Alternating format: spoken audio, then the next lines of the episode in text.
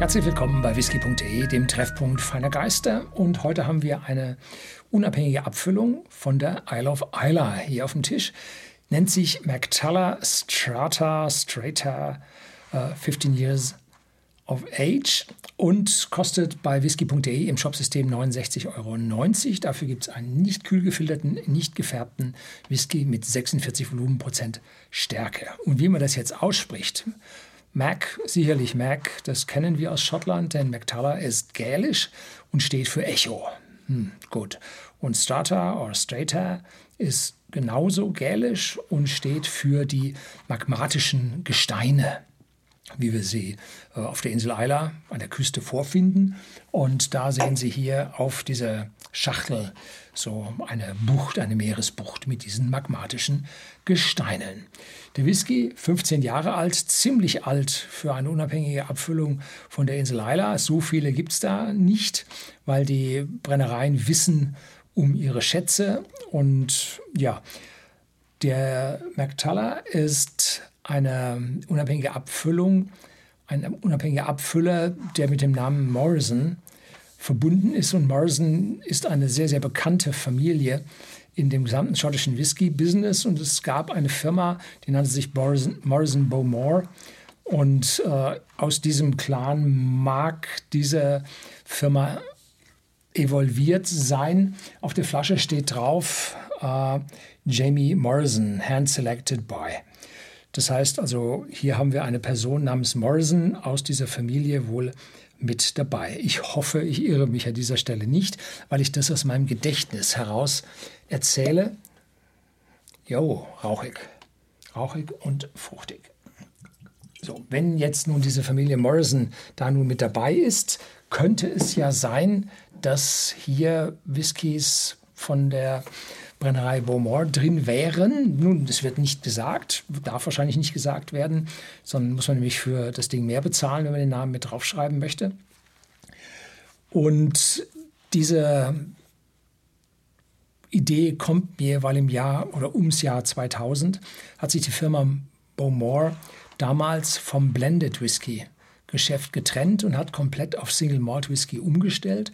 Und dabei gab es einen entscheidenden Drop, wie man so auf Englisch sagt, also Rückgang der Produktion, weil so viel Single Malt Whisky nun nicht verkauft werden konnte, wie das, was vorher in diese Blended Whisky Industrie reinging, sodass es hier ein Übermaß gab und da haben sich der eine oder andere unabhängige Abfüller damals mit Flaschen ein, oder mit Fässern eingedeckt und das könnte jetzt eins davon sein.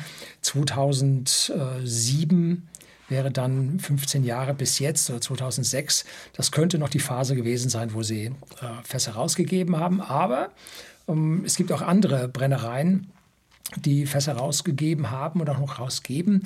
Kalila gehört dazu. Die haben 2006, 2007 damit wieder angefangen. Also könnte auch ein Kalila an dieser Stelle sein. Und äh, das könnte jetzt ja auch, wenn er nicht ganz so rauchig ist, könnte ja das auch ein Bunner Heaven sein, wo man rauchige mit nicht rauchigen Fässern gemischt hat, um das zu bekommen. Denn dieser Whisky ist aus Ex-Bourbon und äh, Ex-Sherry-Fässern gemeinsam abgefüllt. Wie gesagt, er ist nicht kühl gefiltert, er ist nicht gefärbt und die Farbe gibt einen tollen goldenen Ton.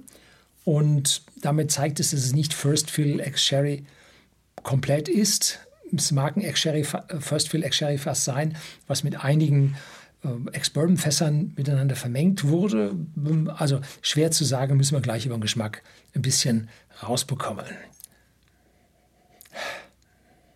Ja, auf jeden Fall rauchig, aber nicht so, dass man hinter dem Rauch nicht etwas anderes schon sofort beim ersten Riechen mit rausbekommen würde. Und zwar ganz, ganz deutlich die Sherry-Note, fruchtig und dazu Gewürze. Also jetzt nicht so scharf, sondern richtige würzige Gewürze, Wintergewürze, wenn man so sagen will, verbunden mit ein paar leichten Rauchnoten. Hm. So, können Sie sich selber überlegen, wo das jetzt nun herstammt. Und jetzt probieren wir mal.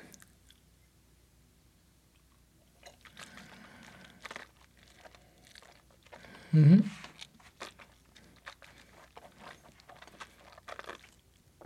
Geht mächtig auf die Zunge. 46 Volumenprozente, intensiv.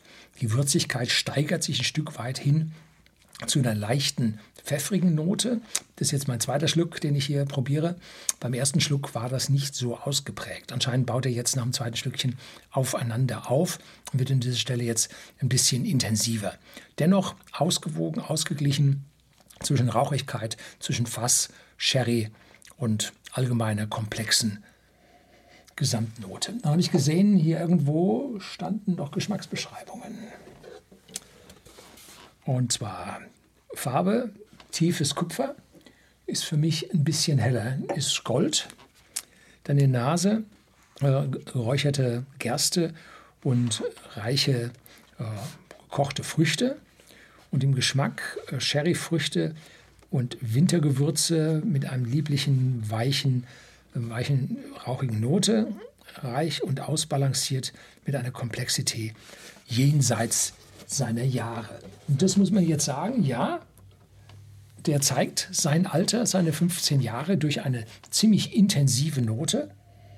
Aber er ist nicht so weich gebügelt, äh, abgebaut und so weiter, sondern was er mit dem Alter gemacht hat, er hat Aromen aus dem Fass mit hinein in den Whisky gezogen und hat ihn intensiver gemacht. Und dass da diese intensiven, würzigen Noten mit dabei sind, spricht dafür, dass er das aus den Fässern geholt hat. Mit 15 Jahren passiert sowas. Mhm.